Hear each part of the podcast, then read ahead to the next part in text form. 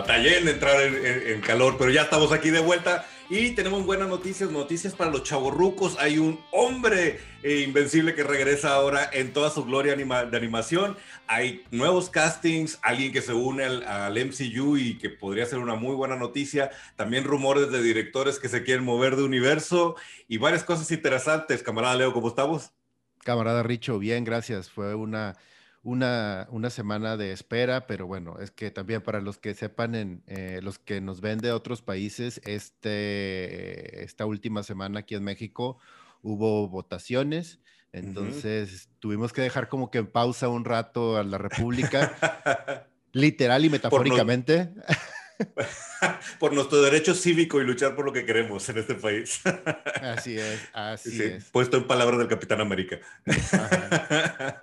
Bienvenidos todos al nuevo episodio de República Geek, camaradas todos. Pues adelante, vamos a entrarle a las noticias de, que, traemos pendientes. ¿Quieres aventar una tú? ¿Quieres que empiece yo? ¿Cómo vas? Este, sí, si quieres empezamos con el, el DCEU en el mundo de la televisión, que es el Warner Television World, no sé qué demonios. Traen un desmadre con su mundito de los de Warner, como siempre. Y esta semana pasada presentaron a Cam, a Cam Bruce Johnson como Batwing. Este, y pues, la verdad está así como que... No, la neta no. Y también la revelación de Impulse hace un par de semanas, como que, híjole. Ah. Lo de Impulse también estuvo así como que, güey, mm. es, e, e, es, hecho por un fan, ¿verdad? La foto y el efecto y todo, así de que, no, güey, eran los oficiales. Sí, Entonces también, o sea, se, se, ve, volvemos a lo mismo, se ve caricaturesco, se ve como, no sé, o sea, se ve de muy baja calidad, o sea, se ve, y eso es, es una de las cosas que más como que como que nos eh, mueve un poquito porque si realmente tienes un universo tan rico y tienes una casa productora tan grande, que puede ofrecer tanto y que puede dar tanto realmente por, por la República, cuando sale con cosas así tipo cachirulo, sí es como que, híjole. Cachirulo, referencia mexicana de los ochentas, pero sí algunos lo, entenderán. Si no, pónganlo en Google qué diablos es cachirulo y van a encontrar una cosa muy bizarra que, que alimentó nuestra infancia. Sí, sí, la verdad es que, y además, y ya se siente bien perdido en rumbo el, el, el Arrowverse, ya no Arrowverse, esta cosa rara, se están peleando internamente, los actores se están yendo, ya, ya, o sea, denle el tiro de gracia porque yo creo que ya no, no tiene caso mantenerlo, ¿no? Ajá, y de hecho, si quieres, brincando a otra noticia y hablando precisamente de esto, de los temas de calidad de producción y de valores de producción para poder elaborar y, desarrollar un producto interesante. Netflix canceló Jupiter Legacy, este, precisamente, y nosotros lo vimos, cuando hablamos de él dijimos, hay una historia ahí, hay algo interesante para ver, pero los valores de producción... Algo falló y los valores de producción se sienten bajos. Y no lo dijimos así como, ay, es que es una queja y, y que sabemos. No, es que realmente puedes tener, y ahí les va, y es tan sencillo como esto, puedes tener grandes valores de producción a la hora de desarrollar una serie de televisión y la historia estar del nabo, güey. Pero si esos valores... Ajá, exactamente, güey. Pero incluso, incluso con eso, o sea, las historias perduran, o sea, el trabajo se desarrolla y puede llegar muy lejos. Pero cuando mezclas una mala adaptación con malos valores de producción, o sea, sí, sí, te, sí te arrastra y sí te tumba y sí te puede llegar a, este tipo de decisiones.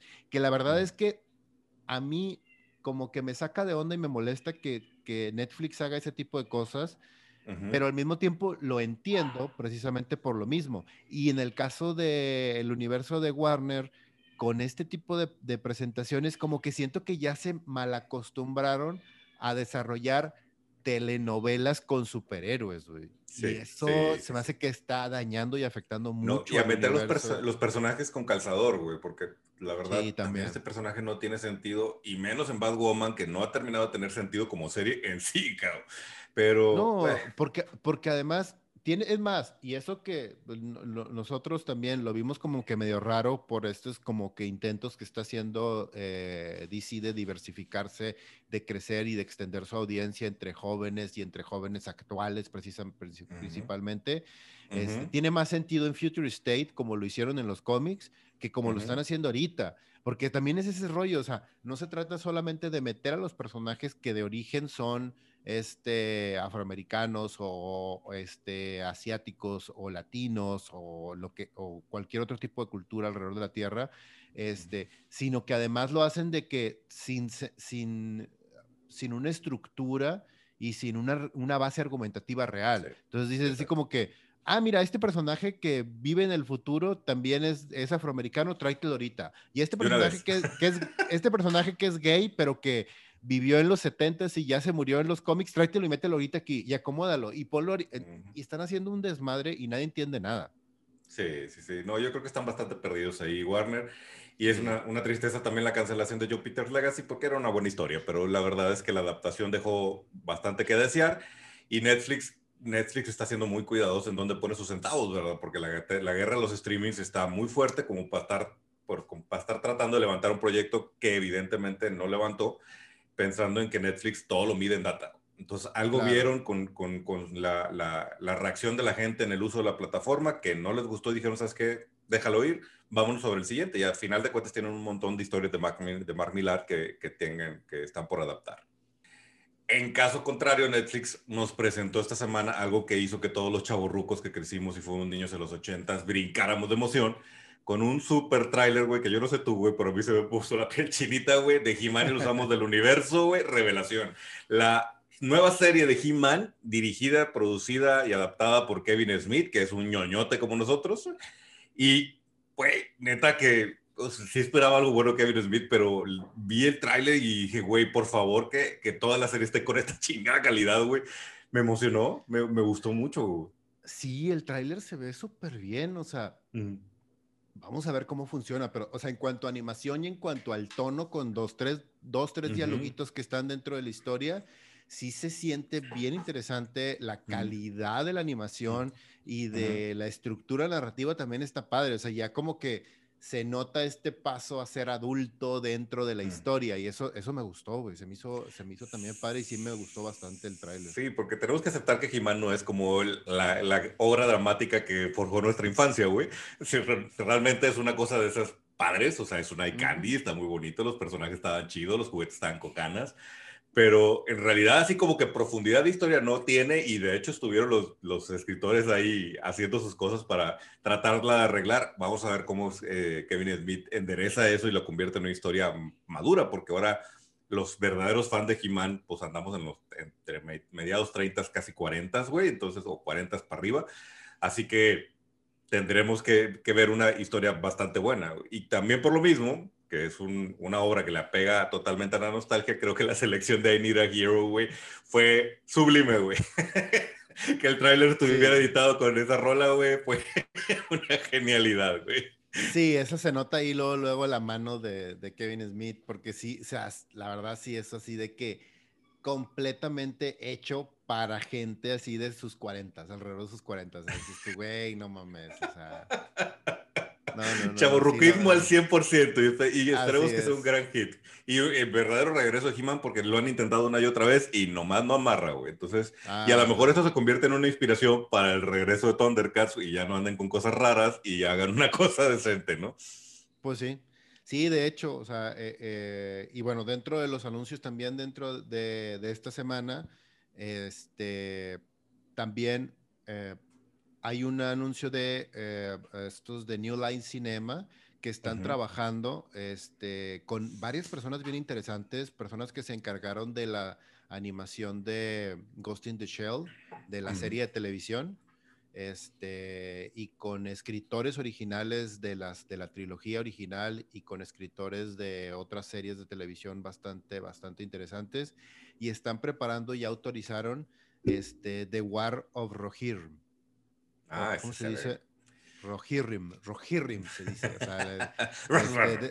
the, War, the War of Rohirrim, que para los camaradas que desconozcan la historia del Silmarillion, este, es la historia de uno de los reyes anteriores de Rohan defendiendo el, el abismo de Helm, que es el protagonista en las dos torres en la película El Señor de los Anillos.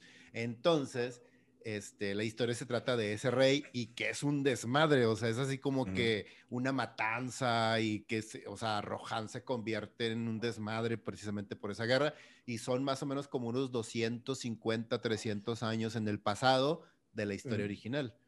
Aquí ya estamos hablando de geekismo profundo, güey. Geekismo nivel 8, 9, güey. Pero qué chingón que están explorando el universo de, de, Tolkien y en general del Señor de los Anillos de esta manera y nos están presentando diferentes proyectos. Y creo que también están teniendo un gran acierto de decir, bueno, tengo una, una, una adaptación al cine, tengo una adaptación en producción de televisión, vamos a explorar animación. Y creo que a, a, a, todo el universo del Señor de los Anillos le pueden sacar mucho provecho así. ¿no?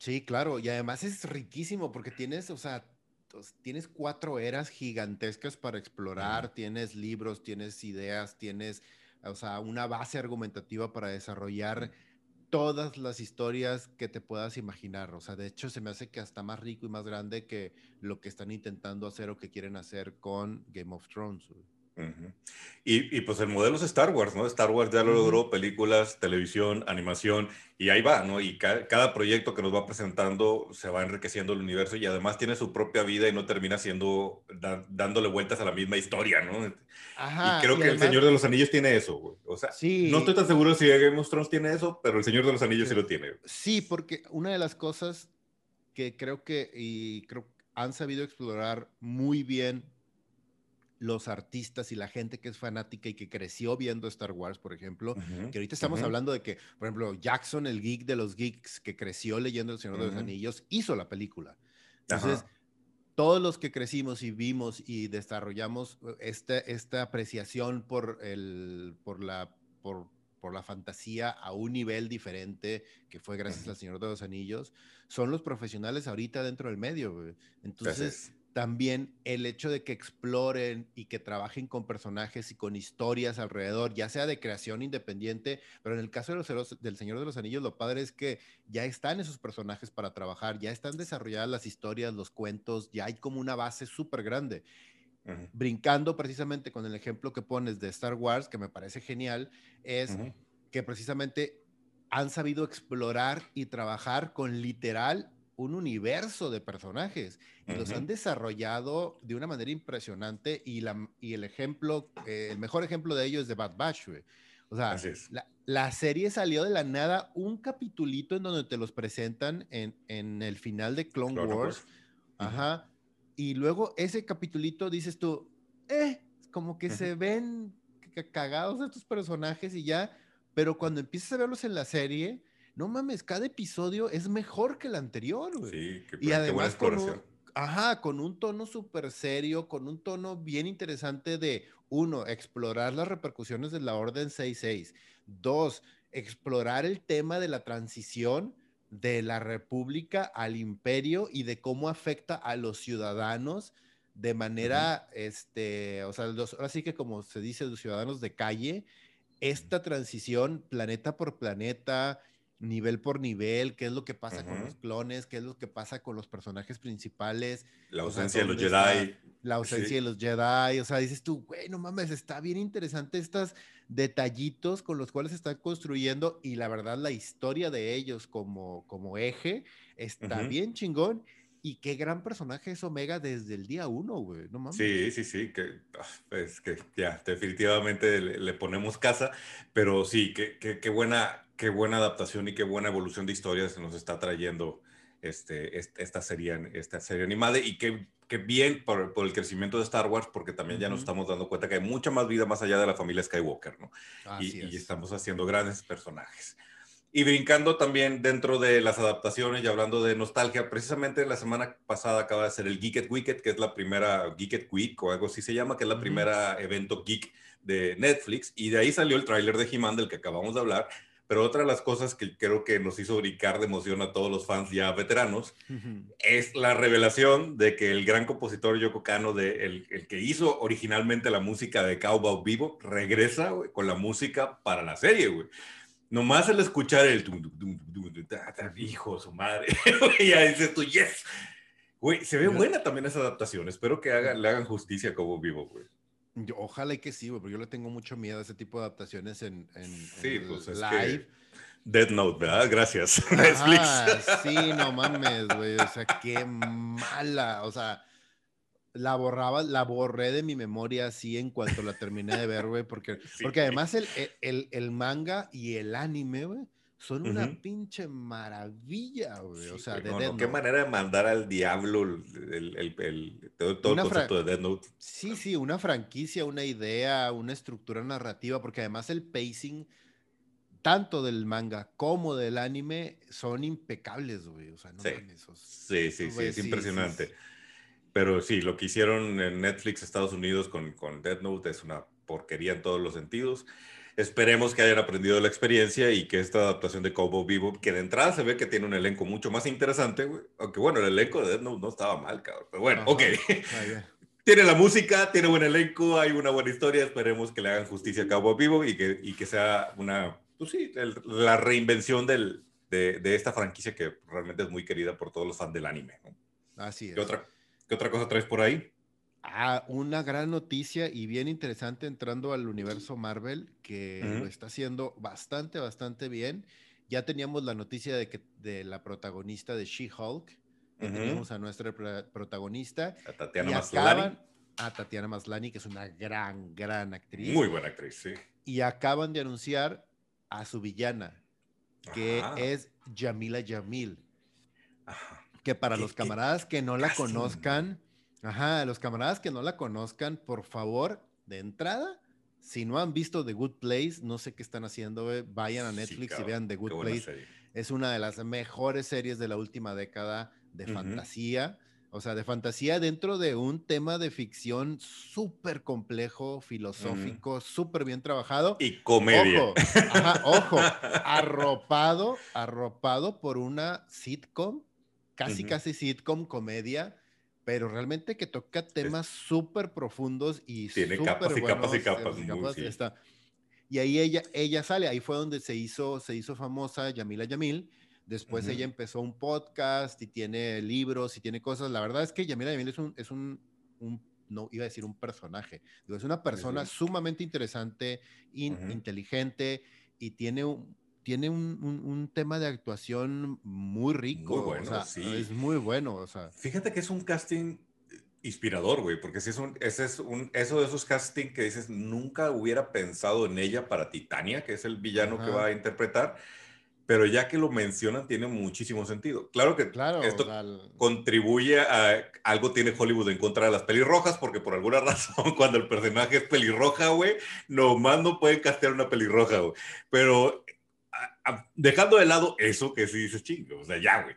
Pero dejando de lado eso, creo que ella tiene la presencia para ser Titania y no porque esté, no porque esté mamada, ni, no, o sea, ese es, eh, detrás está el Tota, güey. Y ese es como que parte de, la gracia de su personaje en The Good Place es que es este tipo de mujer estilizada, alta, elegante, con presencia, güey y me la quiero imaginar como Titania y me gusta, güey. O sea, y además frente a Tatiana Maslani se me hace que van a tener una química brutal como héroe villano, ¿no? Sí. Exacto, sí, sí. Tatiana Maslany. sí, se me hace que va, a ser bien interesante eso, güey. Va a ser bien, bien interesante. Y dentro de la serie, o sea, cuando hacen, o sea, con el anuncio de Yamila Yamil, recordemos que ya también están firmados tanto Mark Ruffalo como Tim Roth, güey, para la serie de She-Hulk sí, yo creo que esta serie también va a estar. Bien, y no sé qué están planeando, porque están trayendo actores de mucho calibre para las series, güey. Entonces, definitivamente no se van a quedar en televisión. Algo están pensando de cómo van a llevar o cómo están formulando el universo de la televisión para llevarlo completamente a, las películas. Este, y, ah, creo que ah. este es uno de esos casos, porque sí es una actriz de mucho calibre como para dejarla en tele a mí lo que me gusta mucho que está haciendo Disney con, con Marvel en particular es, es, como dices tú, esta exploración de los personajes y creando series literal como si fuera HBO, güey. O sea, me traigo mis, a mis actores principales de las películas porque creo que ya se dieron cuenta que las series van a ser esta ancla para sacarlos al cine a que vean las películas. Claro, claro. Y entonces, a lo mejor no es que tanto que le vayas a dar un rol importante a, Yamila dentro del MCU, las películas, pero una aparición de ella va a ser bastante significativa, en, aunque sea una escena, ¿no? Y, creo que eso es lo que están trabajando muy bien, que para el, para el, el, el, espectador casual que nomás va al, cine a ver la película, ve el personaje ah, ok, estuvo bien, estuvo padre, pero pues X. Y el que siguió la serie, cuando vea una escena donde sale cualquiera de estos grandes actores, va a ser un cabum porque seguramente va a interconectar todo y, va a estar profundamente conectado y no va a ser, no van a ser eh, este, easter eggs gratuitos que nada más de, ah, mira, salió, ¿no? Y, Creo que, están planeando algo muy interesante para la nueva fase de, para la nueva fase de Marvel. Y hablando de eso, güey, pues hay un rumor fuertísimo. Este casting ya lo habían mencionado aquí en la República. Inclusive cuando lo mencionamos, especulamos que pudiera ser y hasta dijimos, híjole, pues estaría padre, pero no. Pero parece que sí, cabrón. Todo, todo, todo parece indicar, según los rumores fuertes de los pasillos de Hollywood y, de Marvel y Disney, que Tenoch Huerta, el actor mexicano, va a ser Namor, cabrón. Es un otro casting que dices tú, güey, cabrón, o sea. Está bien chingón, güey, está bien chingón porque además Namor es un personaje súper importante dentro de Marvel, güey. Y, tener un mexicano representándonos en el MCU, sí me da miedo, güey, porque, no sé, está como... Pues ya tenemos a una mexicana en el MCU, güey. Bueno, ya tenemos a Salma desde entrada, ¿no? Sí, sí, sí. Ya está Salma ahí. Pero no sé, o sea, Teno Puerta se me hace un gran actor. Y a los camaradas que no han visto la serie Narcos México, asómense, es una muy buena serie y Teno Puerta se avienta un papelazo como, como Caro Quintero, uno de los narcos célebres de México. Y el pensar en Caro Quintero o, la interpretación que Teno Huerta nos da de Caro Quintero en Narcos y llevarlo a la personalidad de, de Namor me hace todo el sentido del mundo. Es, este, esta arrogancia, este, ¿cómo, ¿cómo chingados? No, este que es un... Eh, porque eh, recordemos que Namor es villano, pero no es villano, Así, exacto, pero ahí te va, o sea, también ese es el tema. En el rollo del universo tenemos, o sea, del universo Marvel, tienes a reyes y tienes a personajes así súper importantes como Iron Man, que es súper arrogante y es súper mamón por el dinero. Y tenemos a personajes que son súper arrogantes y mamones por realeza, que es, por ejemplo, como Black Panther. Aquí el rollo es que Namor es una mezcla de estos dos, pero lo peor de ellos dos, güey. Exacto. O sea, porque Namor no solamente es un tema de que yo soy realeza, yo tengo todo el poder y dinero y tecnología y todo el rollo, sino que es un, es un rollo de ustedes deberían de hacer lo que yo, de hacer lo que yo diga, y si no lo hacen, o sea, yo los voy a obligar a que lo hagan. Ya no es un rollo de actuar pacíficamente o de que vengo a presentar o abrirme al mundo como Wakanda o voy a ayudar. No, no, ni madre. Se, hace lo que yo digo y si no se hace, se chingan todos. O sea, de hecho, madre. Namor es el perfecto antagonista de T'Challa. Lástima que T'Challa pues no va a ser. Supongo que será el plan, pero pues no, no lo vamos a ver por obvias razones. Aún así, Namor es la, es la antítesis de T'Challa. Es el, es el líder carismático que dice las cosas se hacen como yo digo y punto, porque yo soy el rey mientras que Tachala es todo pueblo, todo comunismo, todo, todos somos iguales, ¿no? Sí. Y, y, por un lado, no sé qué opinas tú, el, el, que sea mexicano me hace algo de ruido. Yo soy mexicano, pero me hace algo de ruido como casting, güey. Sin embargo, él como actor es muy bueno. O sea, yo hubiera esperado quizá, si ya nos íbamos hacia no hacer whitewashing, por, el, por decirlo de alguna forma, yo hubiera esperado que fuera un actor asiático, algo pues no sé, a lo mejor de, este, quizá no, no japonés ni chino, sino pudiera ser alguien más como de Hawái o algo así, pero pues bueno, no está mal, o sea, realmente, otra vez, igual que, que Yamile como Titania, son de esos castings que dices tú, ¿en serio? Y luego como que lo vas procesando y dices, güey, tiene sentido, cabrón. Sí, sí, a mí, me encanta y de hecho se me hace mm. chingón que lo hayan puesto él precisamente como para darle esta diversidad y un poco, porque por ejemplo en el caso de The Eternals también hicieron como que algunos cambiecitos interesantes en los personajes que no son exactamente igual que en el cómic, pero ya cuando los ves, yo vi el, ya he visto el corto como 10 veces y veo el tráiler y digo yo, no, sí, o sea, está padre, sí está bien el, el ensamble está bien interesante. El ensamble está súper interesante. Y de hecho, el, e, el, que hayan mantenido, por ejemplo, en el caso de la niña, que es esta Speed, ¿se llama? No. Ay, se me fue el nombre. Bueno, el caso de la niña, este, se me hace la mejor decisión que lo hayan dejado así, porque ese es un tema que ella viene cargando también en su inconsciente, es como un poco eh, el hecho de, pues para siempre voy a ser una niña, güey. Entonces sí está bien cabrón. El mantener eso está padre, pero a veces cierto switch de personas en cuanto a raza o en cuanto a género, incluso de que hay hombres que los quisieron mujer, este, se me hizo padre y se me dijo, yo dije, ah, no, no, no, me desagrada, así funciona.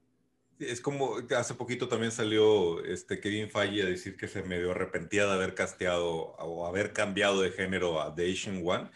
Y entiendo el punto, o sea, dice, era una oportunidad de poner un asiático en un papel poderoso, ¿no? Pero yo creo que eso fue uno de los grandes gender swap del MCU, o sea, fue una cosa, otra vez, un casting inspirador que entre más lo ves y dices, pues sí, Tilda Swinton tiene todo el pinche sentido como de Asian One, ¿no? Sí, pero por ejemplo, y en el caso de Shang-Chi, creo que lo, se redimen y lo están haciendo muy bien. O sea, prácticamente todo el cast es de origen asiático, o sea, no hay nadie desde, diré, o sea, director, actores, productores, o sea, casi todo. Y creo que lo que van a hacer con The Eternals es precisamente, esto es una película universal, y tenemos actores de todas las naciones, de todos los backgrounds para interpretar un grupo de, de personajes que nos que preceden las naciones, güey. Entonces no hay una razón como para decir estos tienen que ser todos americanos o tienen que ser todos europeos. Y hablando de casting inspiradores, güey, que yo creo que vas a coincidir conmigo, también tuvimos el tráiler de, la, lo que será una serie animada que sorprenderá a todos con la Liga de las Supermascotas, cabrón. Oh, no. Güey, la roca es cripto, güey. DC ataca de nuevo con sus innovaciones innovadoras para tratar de innovar siendo innovador. No mames, güey. O sea, esos son así patadas de ahogado bien feas, güey. Ya me da esta cosa, no mames. Mira, yo te voy a decir una cosa, güey. Coincido contigo en que esta serie está así como de, güey, güey, güey, güey, what? No sé qué chingados quieres hacer pero me intriga muchísimo ver a Dwayne Johnson dándole la voz al perro de Superman, güey, y a Kevin Hart dándole la voz a Ace, el perro de Batman, güey. No mames, güey. Puede ser una cosa divertida, güey. Haz de cuenta que regresamos a los 60 donde DC era un desmadre también igual y que de repente Superman aparecía este, salvando a los Beatles y luego este. Peleándose con Muhammad Ali. Ajá. O con los Globetrotters, güey. El, el, crossover de los crossovers en el mundo animado, güey. Ajá, o sea, o sea, de que Batman jugando básquet con los Globetrotters. O sea, no mames, güey. Dices tú qué pedo con los, estos vatos. Pero bueno, ahí está la Liga de las Superbocotas evidentemente es un proyecto que tiene un, un, como un fondo de ser kid friendly, güey. Es, una, es un pedo este, familiar, no, no, no tiene que ver con el, el universo de Zack Snyder, ni mucho menos, güey.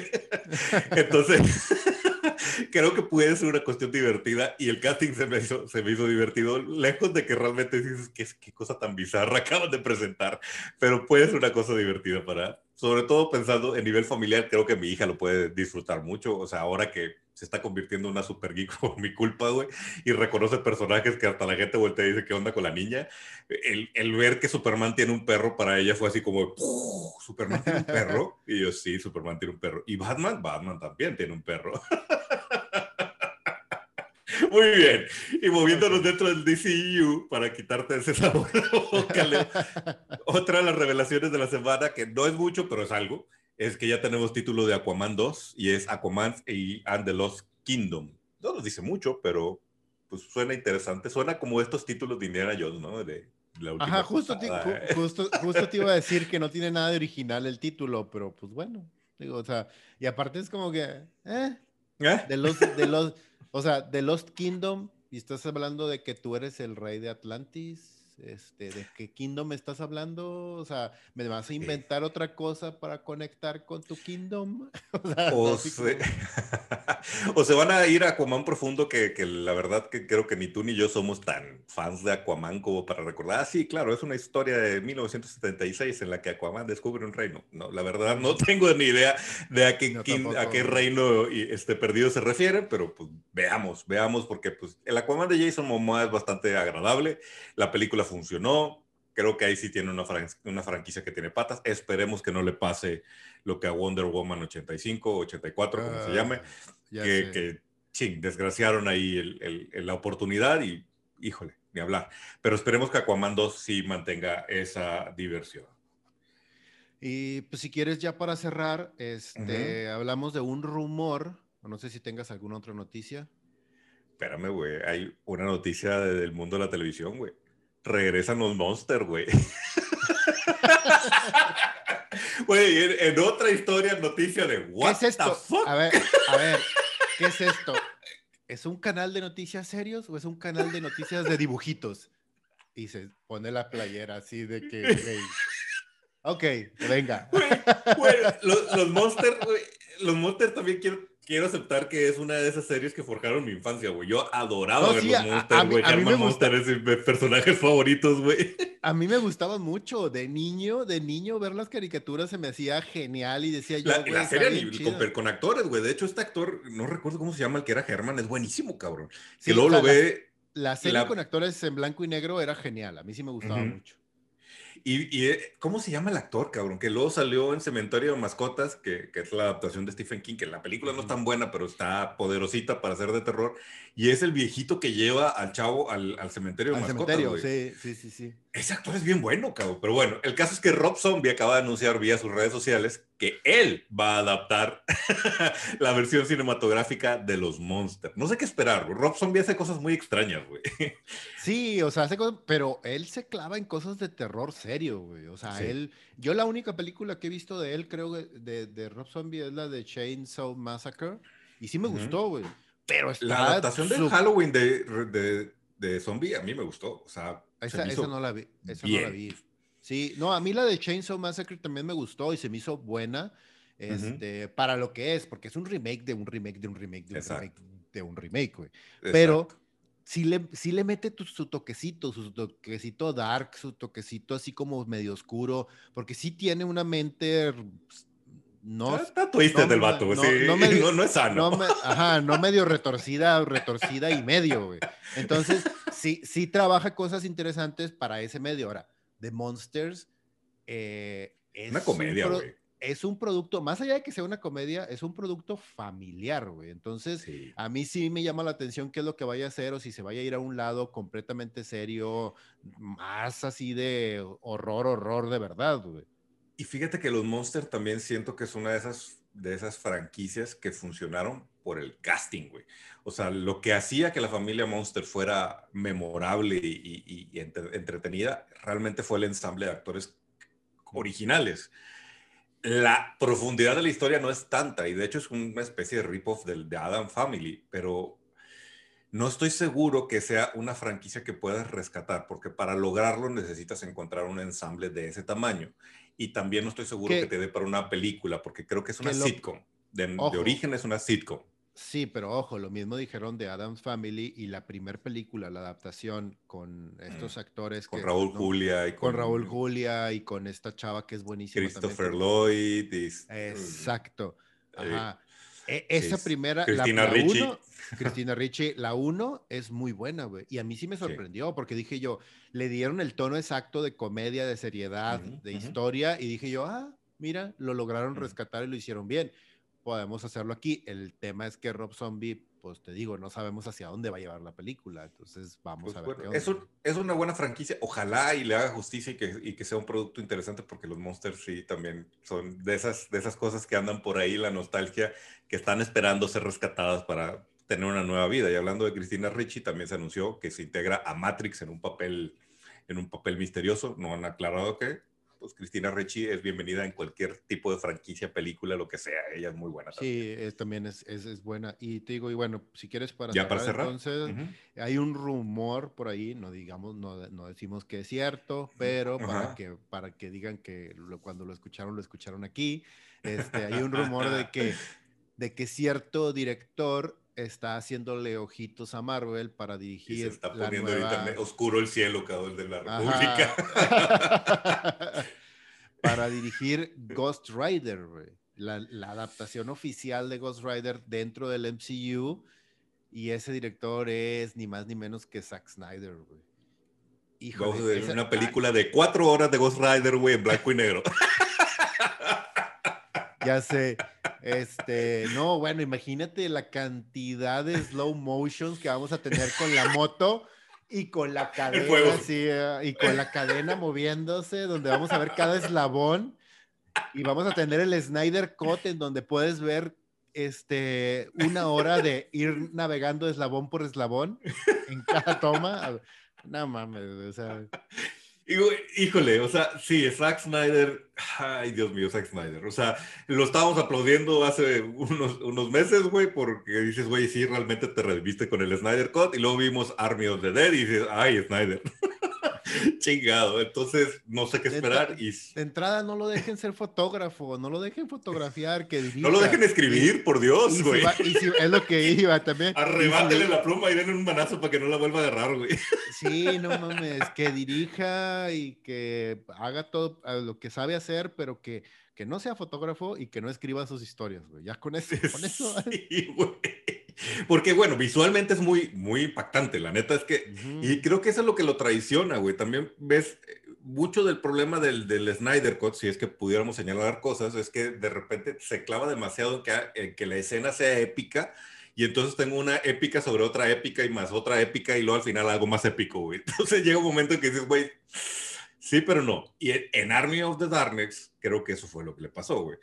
Hay escenas que simplemente quedan así de, ok, eso suena chido, pero ¿qué pedo con el contexto de la historia, güey? Ajá, está con madre la escena y se ve bien padre.